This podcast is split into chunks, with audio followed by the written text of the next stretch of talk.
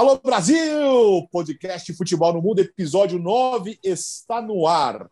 Com um dia, vai, um dia de, de atraso, de folga, mas estamos aqui. Você pode acompanhar todos nós no podcast no seu agregador favorito e também com imagem no YouTube. Leonardo Bertozzi, Gustavo Hoffman, mais uma vez, todos reunidos. Antes de mais nada, precisamos agradecer a enorme audiência do crossover semana passada.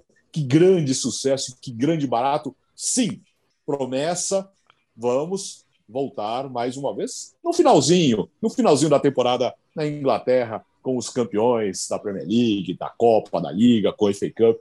Estaremos aqui mais uma vez. Aliás, um abraço para o Senise, para a Nathalie, principalmente para o João Castelo Branco. Melhoras aí, João! Faz parte da vida. Depois todo mundo fora de forma, né? Aí volta, aí libera o lockdown, vai bater uma bolinha aí faz parte machucar o pezinho. E aí, Léo? E aí, Como Alex? você está, Leonardo Bertozzi? Tudo bem, tudo bem. Lesão de atleta do, do João, né? Mas vai ficar bem. Vai ficar um tempinho de molho aí, mas vai voltar. O importante é que o, o, o correspondente vai seguir a todo vapor aí, né? Quero reiterar aí o agradecimento a, a todo mundo que ouviu e viu, né? O, o nosso crossover. Certamente vai ter mais aí pro fim da temporada. Até porque tem balanço da temporada, tem euro chegando, né? Então vai ter muita coisa legal pra gente falar. E eu fiquei uma semana de molho aí, então fiz o que qualquer pessoa normal faria, né? Assisti futebol e joguei Championship Manager. Então, depois a gente pode contar aí sobre as minhas façanhas com o Go Ahead Eagles, que eu tirei da segunda divisão holandesa até finalmente conquistar o título, né? Do qual estou muito orgulhoso, graças ao ataque formado por Ilan e Marajó. Nossa, Meu Deus! E aí, Gustavo? Tudo bem, Alex? Um grande abraço para você, para o Bertozzi. Qual, qual CM, ô Bertozzi? Ah, o, o 0102 Virgão, Clássico. sem, sem edição, com database Clássico, original e vamos que vamos. Que beleza. Consegui pegar um tempinho aí para jogar, né? Então, já que precisava ocupar a cabeça e, e fizemos isso brilhantemente. E, e a data FIFA foi pesada para o pessoal do Correspondentes, né? Perdeu, um- perderam um integrante.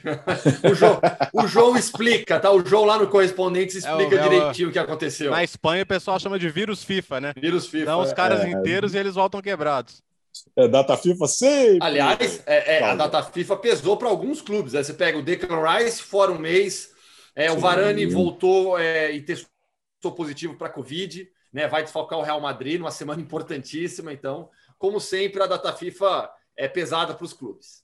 É, Real Madrid com uma sequência de Champions League e também de El Clássico. É, Gustavo Hoffman, vamos começar um- do país que você tem um carinho enorme. Vamos fazer, é, vou fazer aqui uma pergunta absolutamente óbvia, mas é necessária. E o Bayern? Será Acabou? campeão? É campeão? Sim, acabou. Agora acabou. É, eu acho assim, a gente, a gente até algumas semanas falamos sobre é, a disputa, né? E no momento até em que o Bayern estava um pouco em baixa, digamos assim, né? Eu falei aqui, ó, no final dos contos o Bayern vai se recuperar, vai ganhar o título, é um time superior ainda. É, e foi o que aconteceu no confronto direto com o Leipzig. Ganhou, abriu vantagem, era a chance que o Leipzig tinha para tirar para um ponto a diferença, não conseguiu. O Bayern abriu para sete, vai ser campeão, sem dúvida alguma. É, e olha que assim, é, era, era uma oportunidade gigantesca para o Leipzig, porque foi um Bayern sem Lewandowski, sem Alfonso Davis, sem Boateng. Mas aí quando você olha, pelo menos na defesa, as opções, os jogadores que entraram, você vê a qualidade desse time também. É uma, o Bayern tem um elenco fortíssimo. Não existe uma peça de reposição é fácil para o Lewandowski, isso é óbvio. Estamos falando do, do talvez do melhor centroavante do mundo ainda. É, jogou o Choupo-Moting, surpreendeu a escalação com o Gnabry no banco, mas no final das contas deu certo. O Bayern venceu, abriu vantagem, será campeão. É incrível, incrível que a equipe con consegue fazer em uma temporada na qual parecia que ele teria um pouco mais de, de, de disputa, né, de concorrência, mas com essa vitória dá para falar que acabou. É, o próprio Julian Nagelsmann já disse que acabou, né? Claro que é o que ele faria numa situação como essa, né? Sete pontos, sete jogos, sem ter confronto direto, não dá para imaginar o Bayern desperdiçando uma vantagem como essa numa reta final. É... Agora, eu achei é, frustrante o jogo pelo ponto de vista do Leipzig, porque o Leipzig jogou bem, cara. Dominou o Bayern, en- en- encarcerou o Bayern no seu campo durante boa parte do jogo. A sensação é de que se tivesse um 9, não vou falar um 9 Lewandowski, não, cara. Um 9, um 9 bom, né? Um 9 normal, um cara que enfia, enfiasse a bola para dentro.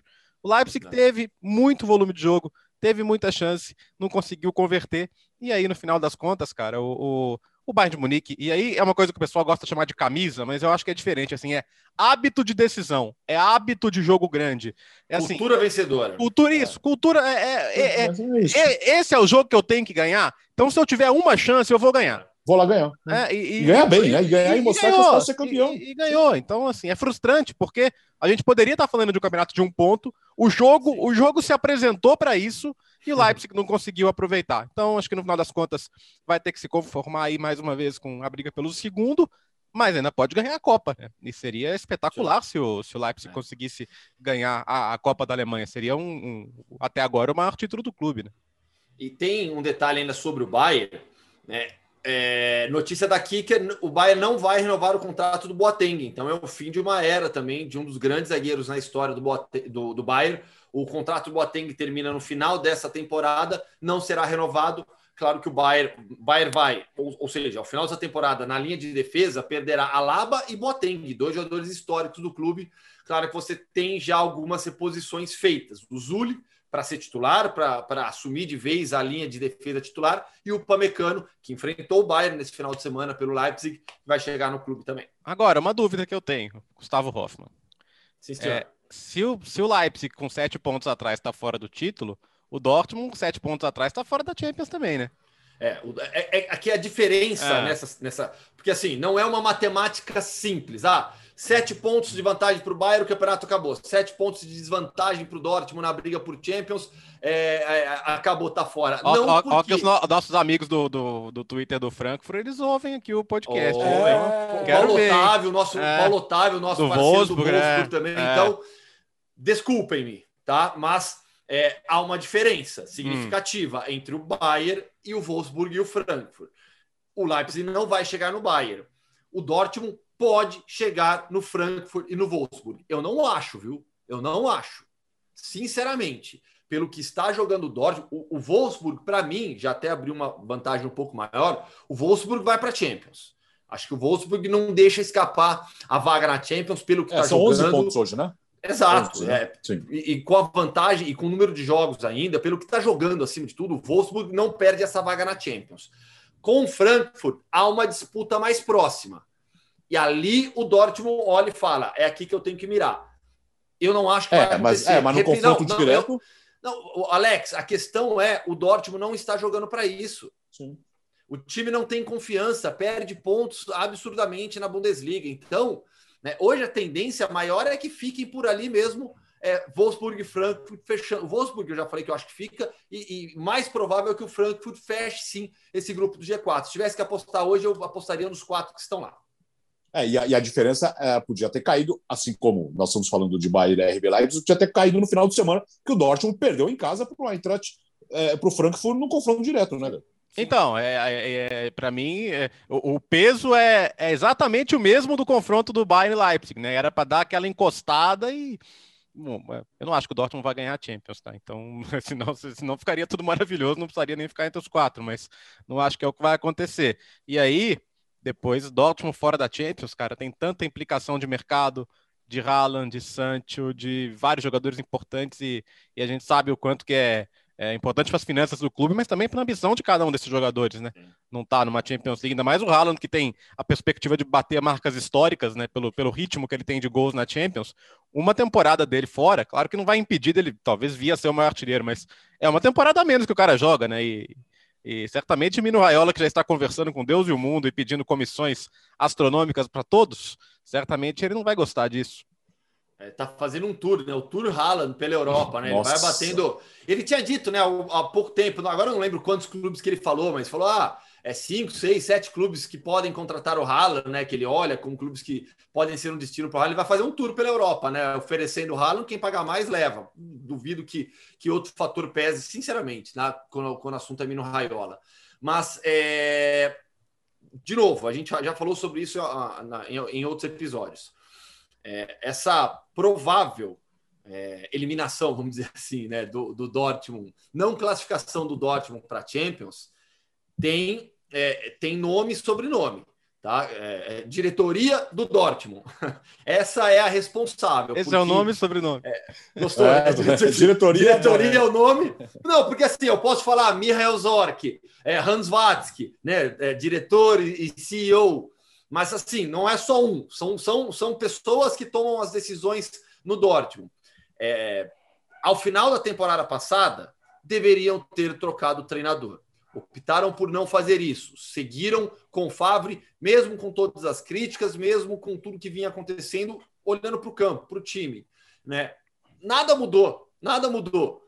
E aí eles optaram pela demissão do Favre, apostaram alto em uma escolha futura, o Marco Rose, a um preço é, que vai custar demais, que é essa provável é, não classificação para Champions com aposta no, no, no Terzic. Então, assim, é, uma sequência de erros vai culminar no Dortmund, deve culminar no Dortmund fora da próxima Champions League, e aí o Marco Rose vai assumir um projeto em um estágio menor, né, com desafios um pouco menores, mas com muita coisa para fazer. Uh, da Alemanha vamos para Inglaterra, caso bem encaminhado, o Bayern de Munique para ser campeão, e na, na Itália, a Inter também passos muito largos para ser campeão, mas ainda tem um outro problema, que é o grupo uhum. chinês que administra o clube, mas nesse primeiro momento, a Inter, com oito pontos de diferença na liderança, um jogo a menos, muito bem encaminhado para o título, né, Léo? É isso. Alex, eu sei que você está muito bem informado sobre as questões chinesas, então eu vou deixar para você falar essa parte. Agora, esportivamente, a Inter está muito bem encaminhada, né?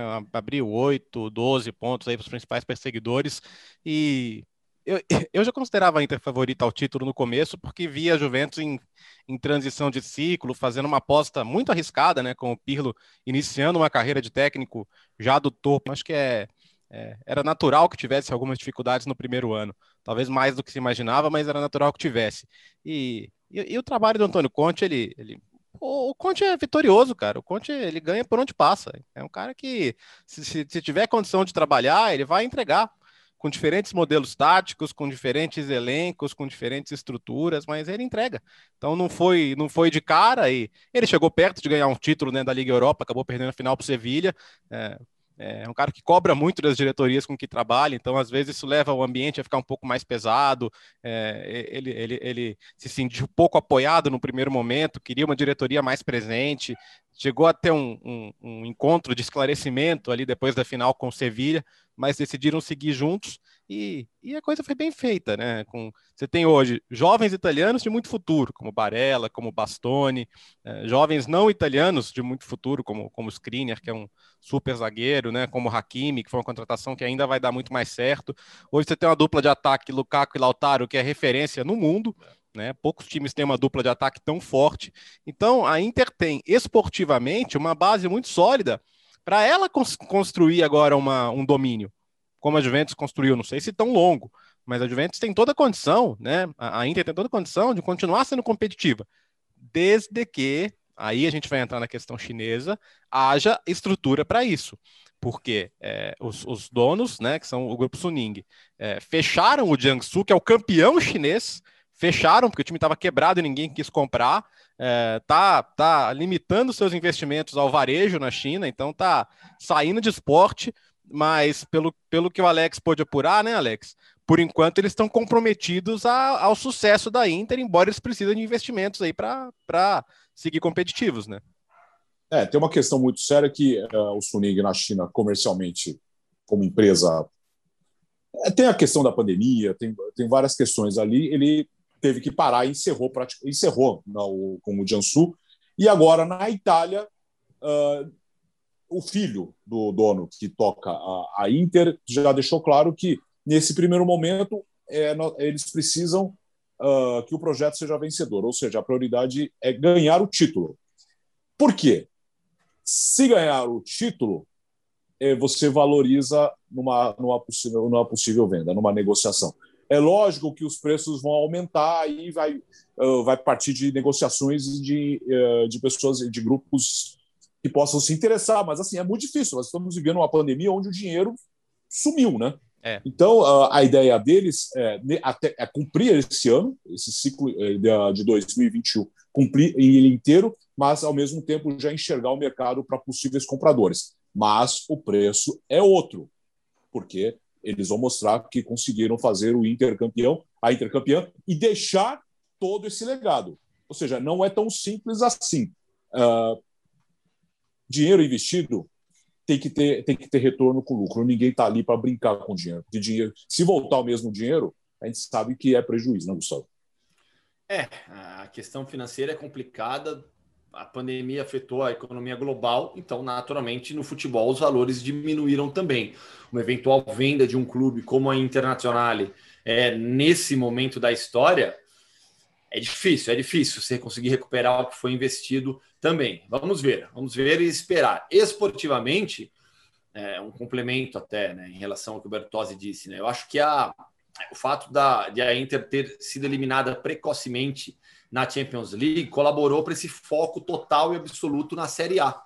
Né? Ela, para mim, também era a favorita no início da temporada, na, naquelas nossas apostas. Né? Eu também fui de Internacional, mas é, na Champions decepcionou, caiu precocemente, foco total na Série A e deve ganhar também. Só, só um desastre esportivo agora para tirar o título da Inter.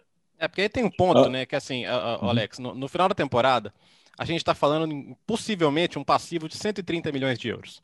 Porque não tem público no estádio. Imagina esse time com San Siro, com, podendo ter 70, 80 mil pessoas, né? Talvez a, a, a campanha na Champions fosse até diferente, não sei, é difícil saber.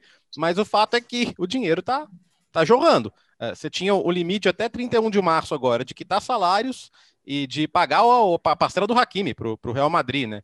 E, e a Suning cumpriu com tudo. Então, eles estão eles estão cumprindo. Ele, eles estão comprometidos em, em, levar o projeto, como o Alex já descreveu bem, porque sabem que o clube precisa estar valorizado e com suas contas em dia para poder, poder fazer os seus negócios. Agora, é, provavelmente, se, se, se não aparece um investidor no fim da temporada, vai ter que vender jogador. E quem é o jogador que pode te, te limpar quase um passivo de 130 milhões? Você tem um. O nome dele é Romero Lukaku. Agora, no mercado de hoje, onde o dinheiro não está sobrando, quem vai pagar 120, 130 milhões no Lukaku? Ninguém vai pagar. Aí você vai, você vai vender o jogador só para tirar parte do passivo? Então, por isso que assim, é um ano crucial para entender se esse projeto da Inter será sustentável. E aí, quem, quem tem dinheiro hoje? É fundo de investimento, é, é, quem, é quem especula. Hoje quem, hoje, quem ganha dinheiro é quem tem dinheiro né? É quem, é quem trabalha com o mercado financeiro, com especulação. O, o, o, fundo Elliott, que hoje tem o Milan, tá doido para o UEFA, como está prometendo, dar uma, uma zerada nas regras de fair play financeiro para poder socar dinheiro lá e o time crescer. Porque hoje você tem um limite para crescer. E a Inter sofre um pouco com isso também. A Inter teve que ir de um pouquinho em pouquinho. Né? Se, se, se pudesse, a Suning ia jorrar dinheiro igual jorrou lá no Jiangsu, cara. Que eles chegaram, compraram o Ramires, compraram o Alex Teixeira, que ia para o Liverpool, e eles convenceram o Alex Teixeira a ir para a China. Quase levaram o Garrett Bale em 2019. Aliás, que sorte que não levaram, né? porque, é, não, não só na questão esportiva, mas porque depois veio 2020, veio a pandemia e, e não tem dinheiro. E, e, o grupo Suning, em geral, só sobrevive hoje porque 23% das ações foram vendidas para empresas do Estado né, Alex? Então o Estado está tá tendo que salvar algumas empresas também para não ter uma quebra-quebra geral lá, né? Aliás, tem uma, uma informação importante: o Guangzhou Evergrande continua investindo muito forte no futebol. Uhum. Uh, Mudou o nome, o, né? Atual... Agora no, todos, né? Clubes, né? Agora não é mais Guangzhou Evergrande, né? Sim. É, tem 11 brasileiros lá uh, trabalhando nas categorias de base, entre técnicos e comissão técnica. O Guilherme Daladeia, que foi campeão mundial com o Sub-17 no Brasil, hoje, ele lidera esse projeto. Então, eles estão lá com categorias de base, com vários técnicos e comissão técnica. São 11 brasileiros trabalhando nas categorias de base. O Guangzhou está com um problema muito sério. Os brasileiros não estão conseguindo voltar. O Paulinho não está conseguindo voltar, o Talisca não está conseguindo, o Renato Augusto não está conseguindo, porque, sim, existe um problema é, burocrático e diplomático. Então, não é tão simples porque eles precisam de uma autorização, eu esqueci o termo, mas é alguma coisa de autorização verde, que é a questão sanitária. Você só pode voltar ao Brasil se fizer todos os testes e dar entrada na documentação para pedir para entrar no Brasil, para entrar na China. Só que depois disso, eles emitem uma autorização, demora, porque é uma questão burocrática e política e diplomática, você tem 24 horas para viajar, porque senão essa autorização caduca. Uhum. Ou seja, você recebe a autorização, você tem que ter o voo imediatamente, 24 ou 36 horas, ele caduca, eles dão um prazo para você ir viajar, ir viajar imediatamente. Só que aí chega na China, você ainda tem que fazer a quarentena. Olha só o tamanho da confusão. Então, é uma situação muito difícil. Os jogadores, o, o Paulinho está treinando aqui no, no, no Red Bragantino, né? no Red Bull uh, Bragantino, porque eles precisam manter a forma. E nesse momento, não tem previsão para os jogadores voltarem para a China. Ou seja, os chineses continuam investindo, é lógico que tiraram um pouco o pé, mas o Guangzhou sempre vai ser um exemplo né, de grandes investimentos em categorias básicas, por isso que não para de ganhar. Posso só dar uma última arredondada sobre a Inter? Uhum. É a questão do, do, do, rebranding, né? Vamos com o inglês é desnecessário. É um escudo novo, o, o uso do IM, né? Fizeram até um trocadilho com I am, né? Eu sou Inter e tal. E mas assim, eu não sou tão tradicionalista não, e até porque não mudou tanto, eu gostei, cara, achei bonito, achei, achei bem simpático. eu demorei alguns dias. Contra, eu demorei não. alguns dias, mas diga, sabe. Assim, vamos lá. Eu também gostei desse caso, por exemplo, é, o que a Federação Espanhola fez, eu achei um atentado, atentado, sabe? O, o, o escudo da Federação Real Federação Espanhola de Futebol era um dos mais bonitos que existiam inspirada em Gaudí, sabe? Traços espetaculares. Era lindo, lindo. Virou para mim um símbolo de uma empresa ferroviária. É, a Inter, que tem um histórico grande de mudança de escudo, né? A gente não está mudança de nome, inclusive, por conta da Segunda Guerra, na época do fascismo, mas é, no, durante a sua história, a Inter mudou algumas vezes o seu escudo. Essa mudança, para mim, não foi brusca, não foi radical, também gostei do resultado final. O problema é uma outra referência que já existe e é marcante no mundo. E o escudo ficou parecido com o símbolo da Volkswagen. Esse é o problema. Então a gente, muita gente olha para o novo escudo da Inter e fala: caramba, é a Volkswagen, né? Que agora é a patrocinadora da seleção alemã também. Aliás, então, eu acho que imagina como... essa referência, mas eu achei bonito. Imagina como vai bugar o pessoal quando não tiver Pirelli na que vai, é um dos é. patrocínios mais longevos da Europa e vai sair, né? Mas eu, eu, reconheço que eu tive mais dificuldade de aceitar a mudança da Juventus que da Inter. É, porque foi bem mais radical, né? Da Inter foi uma, uma, diferença até pequena se comparado com, com outras trocas, até mesmo na história do próprio clube, né? Vamos é para a França, mundo, Alex? No fundo, no, é, vamos. No fundo, no fundo, todo mundo gosta de tradição, de não mexer nessas coisas, né? Bom, na França, temos um campeonato. Agora, é, resta saber se o Lille vai aguentar esse ritmo até o final, né, Léo? Será que vai, cara? Grande vitória. Aliás, o, o, desempenho do PSG nos jogos grandes, né? É muito ruim, né? Muito é. ruim. Não, não tá conseguindo pontuar muito aí contra os seus adversários diretos. Perdeu para o Lille, a expulsão do Neymar, claro que chamou muitas manchetes, mas não é, não é só isso, né? Tem muito mais coisa para a gente falar. E o, o Lille tá fazendo 10 anos do seu último título, quando tinha lá um tal de Hazard. E, hum pode ser campeão, pode não ser. Eu acho que a coisa está tá bem equilibrada ainda e certamente vai depender muito também do, do, de como o PSG vai dividir essas, essas atenções e forças com a Champions League, que é a grande prioridade, o grande objetivo do clube. Agora, é, eu acho que vale muito falar do, do projeto, do modelo Lille, né? E de um nome que, que nem está mais no clube, mas é o cara por trás desse projeto, que é o Luiz Campos, né? Que é o diretor esportivo português. O, o, o Lille mudou de dono, então ele saiu, mas toda essa montagem de elenco tem a ver com ele. E é o mesmo cara que lá atrás no Mônaco, com essa mesma ideia de comprar barato, de identificar, de viajar. O cara tem um cartão de milhagem que ele deve ser premiado pelas companhias aéreas aí no mundo todo.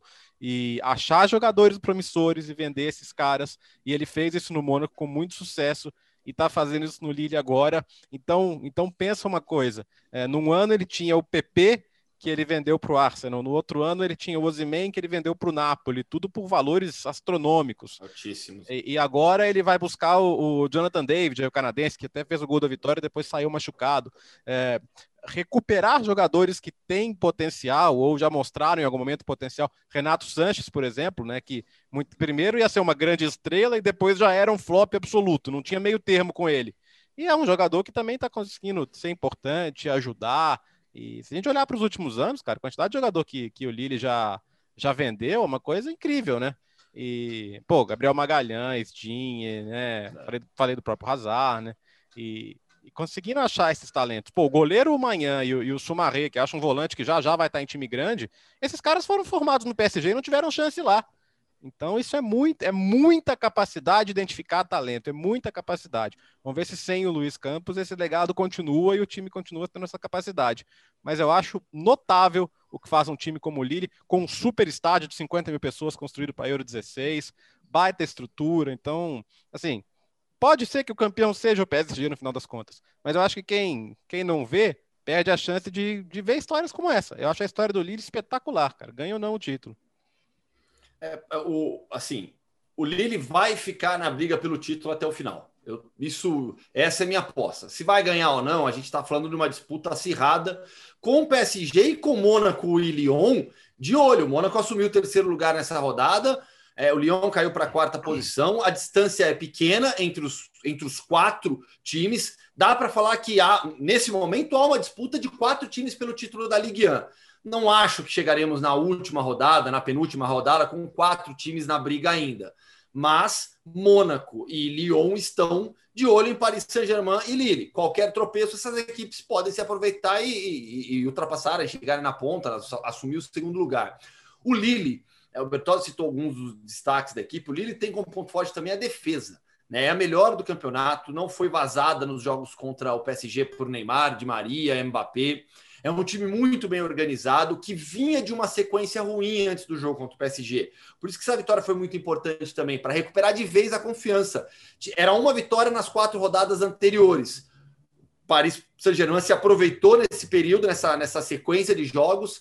Parecia que ia deslanchar, que assumiria de vez a primeira posição e, e, caminharia para o título, mas o confronto, no confronto direto, essa vitória do Lille deixou tudo aberto de novo. Então, assim, é, o Lille vai ser campeão? Não sei, não tenho bola de cristal. A gente pode até fazer aposta, mas é, é muito mais factível é, afirmar teremos briga pelo título da Ligue 1 até o final e o Lille vai permanecer nessa disputa. Acho bem improvável que o Lille não permaneça nessa disputa pelo título. O que pode e certamente vai atrapalhar o Lille nessas próximas semanas é a lesão do Jonathan David né, uma lesão de ligamento no tornozelo, vai ficar pelo menos daí um mês fora. Então, a ausência do Jonathan David vai ser muito sentida no Lille. O Jonathan David é um dos destaques do campeonato, jogador canadense. O Jonathan David ele, ele tem uma história é, bem, bem a história de, de dessa da, da, globalização do futebol, né? Porque ele é canadense, filho de haitianos, se eu não me engano, né? Nasceu em Nova York é, foi para o Canadá jovem, se formou no Canadá, mas queria jogar futebol na Europa. É, se destacou no Ghent e aí o Lille foi lá e buscou um jovem talento internacional também. É, outro dia, aliás, eu até é, tuitei um, um, vídeo do Alfonso Davis jogando pelo Canadá, né, que é impressionante realmente. Aí o pessoal fala, ah, mas é, é, só ele com, com 10 mancos, também não é assim, tem algum, o Jonathan Davis é da mesma seleção, né? Claro que o Canadá não tem um super elenco, né? É claro que o Alfonso Davis é o grande protagonista, mas tem mais dois ou três jogadores ali de, de, de bom nível para o Canadá poder sonhar de repente, estar tá num octogonal, até brigar por uma classificação. Acho que está cedo. Acho que a, a, Copa do Canadá vai ser de 26, até porque o Canadá vai ser uma das sedes, né? A gente não sabe ainda como é que vai ser é. essa questão das vagas, mas, mas é legal, é, é legal ver. E assim, de novo, essa questão do, do da prospecção. Eu acho isso fundamental. E não vamos deixar de falar do, do, do Christophe Gauthier, né? Que é o técnico por trás, faz um, um excelente trabalho também, está conseguindo é, fazer o time ser competitivo. E, e, e, esse enrosco aí da tabela que o Gustavo explicou, vamos lembrar, são, são duas vagas diretas na Champions, uma em fase preliminar, o quarto colocado fica fora. Então, não é nem que o PSG possa largar totalmente, né?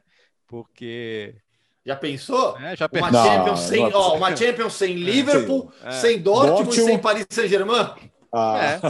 é. Três é, dos oito quadros finalistas, né? É menos provável, mas né, é, não, não dá para descartar. Sobre o Gauthier, né? É um cara que fez oito anos de San Etienne e já está desde 17 no Lille. Então é um cara que é só o segundo trabalho na carreira, mas é o segundo trabalho longo. Então, mostrando ser um profissional aí que vale a pena apostar, né?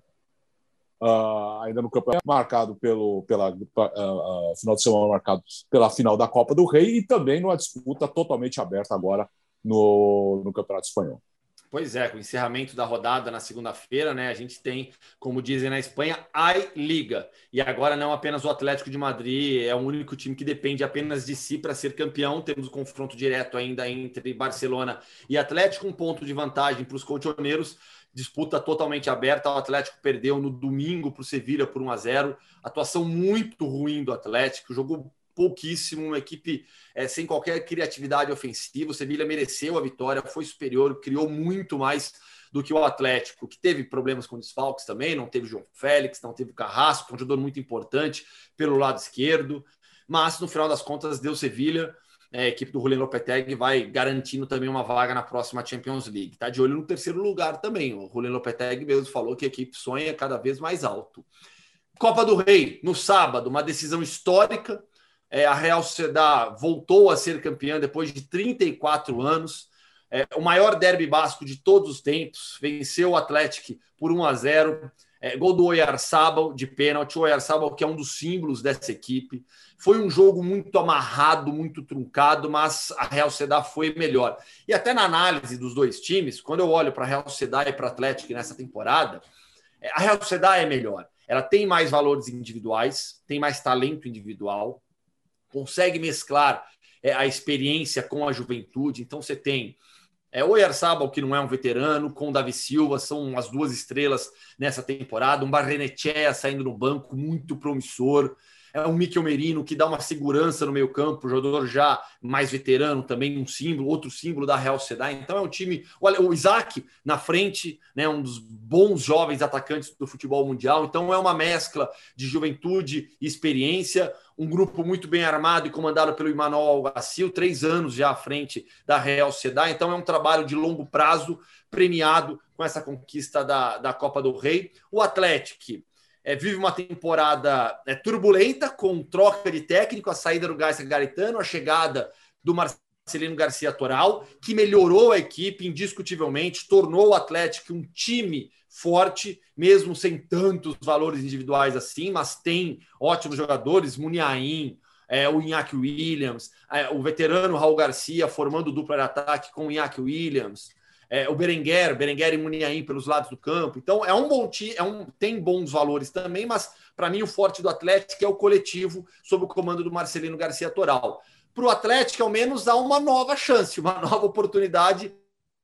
É, ganhou, a Real Sociedad ganhou a Copa do Rei 2019-2020, agora no dia 17 tem a segunda final de Copa do Rei para o Atlético em abril, valendo a temporada 2021, também no estádio La Carturra, em Sevilha. Oh, Contra o Barcelona. É, Contra o Barça, sim em revanche, inclusive, da Supercopa, que o Atlético brilhantemente ganhou lá em janeiro, né? Na... Aliás, é. desculpa, Bertozzi, hum. cinco finais seguidas perdidas pelo Atlético em, em, Copa do Rei, né? Desde que ganhou a última em 84, é, são 23 títulos, de lá para cá, cinco finais, cinco derrotas, igualou a sequência negativa do Real Madrid. Dessas cinco derrotas, três para o Barcelona. É, ainda podem ser 6 e 4 para o Barcelona, né? Vamos, vamos, ver, vamos ver como é que o time se recupera disso. É, o que eu acho incrível da Real Sociedade, primeiro a reconstrução do clube, né? A Real Sociedade passou por situações é, é, de, de, quebra financeira, rebaixamento para a segunda divisão. Isso foi outro dia, foi em 2007. É, e essa reconstrução ela, ela só veio com, com muita aposta na base, com aposta em formação de jogadores. O, o, o elenco principal do, do, da Real Sociedade tem 15 jogadores formados no clube. Do time titular da final, eram cinco é, canteranos, né, como, como se diz, é, Gorosabel, Zubeldia, Lenormand, Zubimendi, Ersabal, que o Gustavo já lembrou que fez o gol, e, e o próprio Manuel Alguacil é uma prata da casa, entre aspas, né, dirigiu o juvenil, foi auxiliar do B, depois técnico do B, aí quando o Azer Garitano foi demitido, ele assumiu o time, pegou uma bucha danada e conseguiu fazer um ótimo trabalho, e, e é uma coisa que, que os, os técnicos adversários sempre apontam, a Real Sociedade tenta jogar, cara. É, é pode ser contra, contra Barcelona, Real Madrid, Atlético de Madrid, pode ser o derby, pode ser competição internacional. Tenta jogar, tenta ir para cima, não, não especula, não. Tenta fazer o jogo. E, e, dentro desse critério, achar um Davi Silva foi uma tacada de mestre, né? O Davi Silva estava tava quase indo para Lazio, ele estava é, acertado com a Lazio verbalmente e falaram: não, peraí, cara, não, não podemos perder a chance de trazer esse cara para cá e, e conseguiram buscar o Davi Silva e, e, e, assim, os piores momentos da temporada da Real Sociedade, que oscilou, né? Já oscilou, já teve lá em cima, depois caiu de rendimento, mas os piores momentos são quando ele não tá. É, e eu acho o Davi Silva, assim, um cara de, de qualidades técnicas, humanas, de, de, em geral, assim, incrível. E que luxo, né? O cara é um dos maiores jogadores da história do Manchester City, super vitorioso, chegar para uma Real Sociedade e ganhar um título, 34 anos depois. Então, é, enfim, que, que, pena que não dá para a comemoração ser como poderia e deveria ser, né? Mas vai, vai, vai haver tempo para isso. Vamos falar, ah, foi um grande jogo. É difícil uma final, hum. um clássico numa final ser um grande jogo, né? Porque é, é, tem muita coisa em disputa, é, é, muito medo de errar, mas acho que no final ficou de bom tamanho. Mas, Bertozzi, tem um ponto nisso que você falou agora que para mim é fundamental, assim. É, assim, a gente vive já essa pandemia há, há um ano, tivemos o título do Liverpool, é, títulos em Champions League, Libertadores, Bayern, Palmeiras. É, assim, é que esse jogo de sábado, para mim, foi de todos que eu vi até hoje, assim, nesse período de pandemia, foi aquele que eu é, mais senti falta da torcida. Ah. Porque eu tenho certeza, certeza, que com torcida nas arquibancadas, com a torcida do Atlético, com a torcida da Real Sociedad, com todo o deslocamento espetacular que seria do País Basco, Andaluzia, essa massa de torcedores, o clima para o jogo, o jogo seria diferente. O jogo não foi bom. Vamos falar um português é. bem claro e objetivo. O jogo não foi bom. É uma decisão, um derby basco, é pesado, a tensão é alta, né? Isso torna o jogo atraente, mas falando da qualidade, não foi bom, lógico que não foi. E eu acho que é, tem que ser achismo mesmo nesse caso, porque não, a gente não, não tem como ah, adivinhar. Mas se houvesse torcida nas arquibancadas, o jogo seria bom, o jogo seria completamente diferente, porque as equipes estariam com, vivendo um outro clima, vivendo a, a, a importância gigantesca daquilo para as duas cidades, para as duas torcidas, para o País Basco. Não é que deixaram de viver isso, mas seria uma intensidade muito maior. Uh, dia 17, a, decisão, a outra decisão, a decisão dessa temporada, Bilbao e Barcelona, 17, você vai ver nos canais esportivos dizem, e nesse final de semana, para você que está nos acompanhando, nesse sábado, tem Real Madrid e Barcelona. É um jogaço que vem aí, cobertura dos canais esportivos dizem. É claro que semana que vem estaremos aqui para repercutir. Só para fechar uh, o nosso episódio 9, ô Léo e Gustavo, Oi. um destaque positivo e negativo para vocês dessa data FIFA. Vai, Gustavo. Tá. Bom, destaque positivo, eu vou aproveitar até para vender o peixe do meu blog, né? Que eu atualizei no meio da data FIFA, no final da data FIFA, né? Com a campanha da Armênia. Né, eu acho que a, que a, que a seleção armênia, que lidera o seu grupo, que tem a Alemanha né, lá, lá também, 100% de aproveitamento, três jogos, três vitórias. É, é, a, a, a, Armênia, essa seleção, ela é, é um símbolo da globalização no futebol porque ela tem 100% de aproveitamento, ganhou os três jogos, sem o seu melhor jogador. É, não contou com o Henrique Mkhitaryan. Né? Então, muita gente, muita gente não, mas quem eventualmente assim, ah, quem acompanha um pouquinho de futebol internacional, fala da seleção é, da Armênia, ah, é o Mkhitaryan, deve jogar sozinho. Não, não é bem assim mais. Então, é, o pessoal gosta sempre de, de, de brincar com aquela frase, ah, não tem mais bobo no futebol. Vamos, vamos Vamos, vamos explicar e entrar um pouco mais nisso? Não é que não tem mais bobo no futebol. O que existe hoje é que o futebol europeu, principalmente entre as principais seleções da América do Sul também, ele está muito globalizado. Então você pega a seleção da Armênia, é, você tem jogadores atuando em algumas das grandes ligas. Você tem jogador no Hoffenheim da Bundesliga, você tem jogador é, atuando é, em, em ligas intermediárias da, da, da Europa. Você tem o Mkhitaryan, que é a grande referência, o maior talento do país. É, e isso que acontece com a Armênia acontece com outras seleções. Vou citar mais um caso de uma seleção que não teve 100% de aproveitamento, mas que, por exemplo, vendeu uma derrota caríssima para Portugal, Luxemburgo.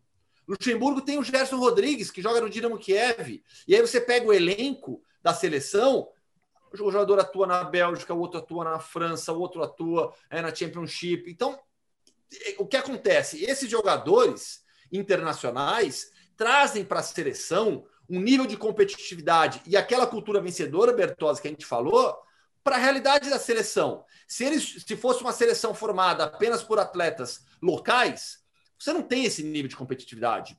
Você não tem essa cultura vencedora.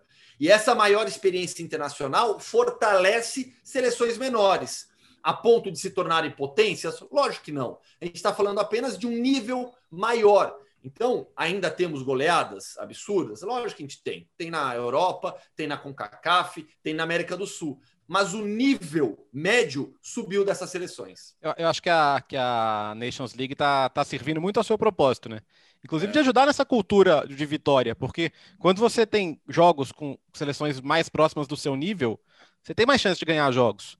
Então, você não vai passar o tempo inteiro só apanhando. Você vai jogar com seleções de nível próximo e eventualmente vai ganhar, vai perder, enfim. E, e acho que Armênia e Macedônia são exemplos de seleções que aproveitaram muito isso, né? A Macedônia, graças a esse caminho, chegou a uma Euro. E, o, e essa lenda que é o Pandev, né, cara? O, o Pandev é o capitão da seleção, é o jogador com mais jogos, é o artilheiro da seleção. Ele tem um clube e tem jogador do clube dele na seleção. Então. Oh, tem, é. tem, blog, tem post no meu blog também sobre isso, viu? Então, sobre o time dele, sobre a Academia a, Pandev. O irmão é dele joga lá. E é incrível, cara. E, e, assim, aí de novo, não é só ele. Pô, tem Elmas do Napoli, tem Nestorovski da Udinese, tem, tem Olioski do Leeds United. Olha, olha jogadores em, em, em ligas importantes. E, cara, assim, e, e Alemanha, se vira, cara. Três, três de dez já foram. Um você já perdeu. Sim. Você tá querendo ir para repescagem? Eu, é, é, é, um grupo que. É, é, aquela história. Quando sai o sorteio, você fala. Ah, Alemanha, aí vai brigar Romênia e Islândia pelo segundo lugar. Dali a pouco você olha a tabela, tá Armênia em primeiro Macedônia em segundo. E, e, e, e é tiro curto, né? Você, você jogou 30% eliminatória em uma semana. Porque o calendário ficou todo torto.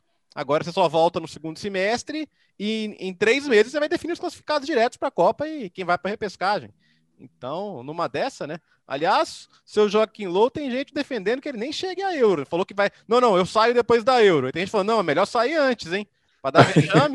Ó, oh, me ajuda aí. É, depois, é. depois a derrota dessa daí, viu? É, e o Ralf Rangnick é, continua como uma boa e forte opção ao cargo de técnico da Alemanha continua disponível, além do nome do Hansi Flick, que segue sendo é, ventilado também.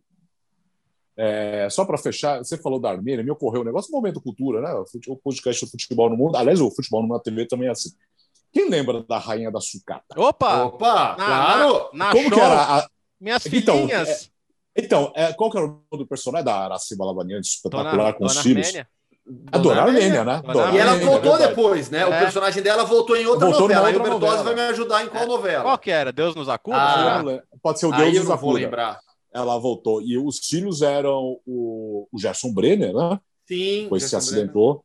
Acho que o Jandir Ferrari e o Marcelo lembrar. Novaes. É, acho, que é, acho que é isso. Meu, ela, que ela, grande ela, momento. É, Marcelo, Marcelo Novaes, certamente, é, sem camisa na maior parte dos episódios. Né? ele, só faz, ele só faz episódios todo, todo sempre. É um ótimo Naquela coisa. época, né? Não, mas ele continua, continua galanzão lá tal. É. Oh, Marcelo, galanzão meio grisalho. O Marcelo Novaes era o Gera, o Jandir Ferrari o Gino e o Gerson Brenner era o Gerson mesmo. Grande eu, momento. Eu, eu, eu, acho que eu estou confundindo o Marcelo Novaes. Não, você estava confundindo com o. Eu estou confundindo. Aquele outro. Não, aquele não, tá Marcos. Certo. Não, tem um Pera outro. Palmeiras. Não, não, não. Não, não, não, não. não, outro, não, não. Mas é o Marcelo Novaes mesmo, tá certo. Eu olhei ah, aqui, mas tem, tem outro que também adorava fazer a novela da Sete, eu vivia é, sem camisa. É, eu sei Era... que é, mas não lembro o nome. É, esse, era, é, esse era o Marcos Palmeira. Não, não, não. O Palmeiras não. não, é o outro. É o outro. O Marcos é mais novinho. Sei que, a gente, sei que é melhor ah, a comentários, futebol, né? Nos comentários, é, nos comentários, nos comentários do YouTube. Boa. Nos comentários, é, a novela da o nome dele.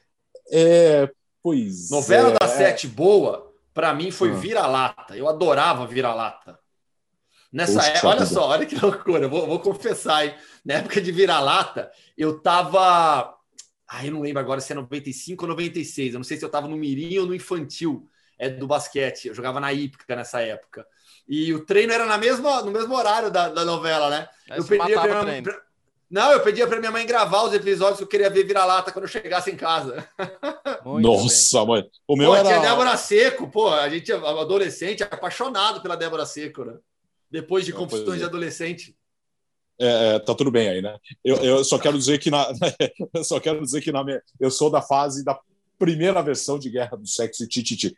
Meu, depois de tanto tempo fizeram a segunda versão para você ver que tem uma questão de idade, né?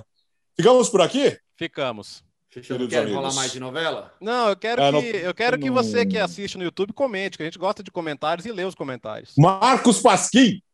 Ah, Marcos isso. Pasquim. Marcos Pasquim. Marcos, eu, eu, Marcos nome, Pasquim. Deixa eu ver, é... deixa eu é, pesquisar aqui. Pera aí. Marcos Pasquim. Marcos Pasquim. Exato. Ah, ele tinha. Também, tá é, mas. Ah, já não lembro. Mas tem um outro também que tá, também sempre tá aí. É, é o, é o comentário, Beto, deixa Beto Martins. comentários. Humberto Martins é, da, é também. Ele é clássico, né? É, é. é isso, então, Luciano. Pô, será que algum deles acompanha o podcast? Não sei, vamos. vamos, vamos é, marque Na hora de postar, a gente é. marca. É, você também deixa os seus comentários, fique à vontade. Uh, com imagem no YouTube, no seu agregador favorito, o podcast do Futebol no Mundo, episódio 9. Já vamos pensar em próximos convidados também, certo? Léo. Certo, combinado. E deem sugestões de pautas. Muita gente pedindo para a gente falar da nova Champions aí, que agora, nesse mês, deve ser aprovada, né? Meio confusa, mas a gente está aqui para isso. Tchau. Tchau, Gustavo. Valeu, pessoal. Um grande abraço. Até semana que vem. Valeu, gente. Obrigado pela audiência. Sempre ligado no Futebol no Mundo, na TV.